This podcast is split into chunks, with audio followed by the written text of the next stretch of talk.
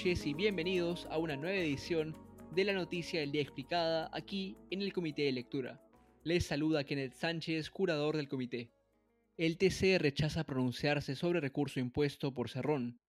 El Tribunal Constitucional declaró improcedente el recurso presentado por Vladimir Cerrón, cabeza del Partido Perú Libre, que buscaba que el TC se pronunciara una vez más sobre la posibilidad de que sus sentencias por corrupción sean anuladas.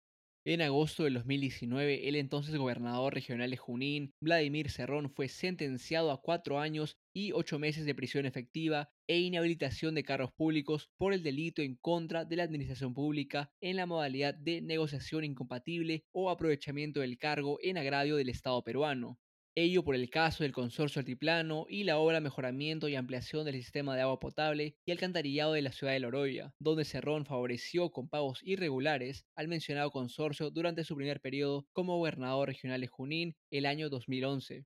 Esa primera sentencia fue luego ratificada en segunda instancia en octubre del 2019, pero la defensa legal de Cerrón interpuso un habeas corpus ante un juzgado de investigación preparatoria con sede en Acobamba, ese recurso fue resuelto positivamente en junio de 2019 y el juzgado ordenó anular sentencias en primera y segunda instancia contra Cerrón. Sin embargo, días más tarde la resolución fue revertida por la segunda sala penal de apelaciones de la Corte Superior de Justicia de Huancavelica, que confirmó ambas sentencias previas.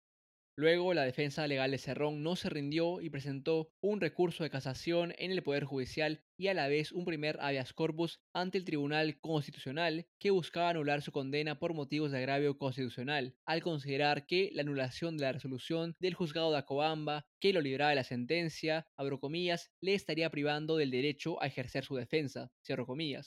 A ese primer habeas corpus el Tribunal Constitucional lo declaró improcedente al indicar que el caso todavía estaba abierto en el Poder Judicial, dado que la casación no había sido resuelta.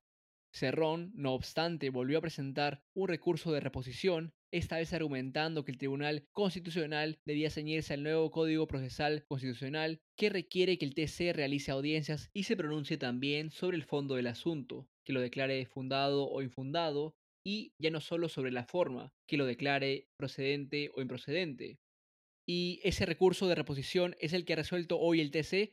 Así es, de acuerdo con el Tribunal Constitucional, el pedido de la defensa de Cerrón para un nuevo pronunciamiento se entiende como un pedido de aclaración sobre el pronunciamiento del TC respecto del habeas corpus resuelto negativamente en junio pasado y no como un nuevo habeas corpus. Por lo tanto, no revisará el pedido de la defensa de Cerrón. La resolución está firmada por los magistrados Ledesma, Sardón y Espinosa Saldaña. Eso es todo por hoy, volveremos el lunes con más noticias. Tengan un buen fin de semana. Hasta luego.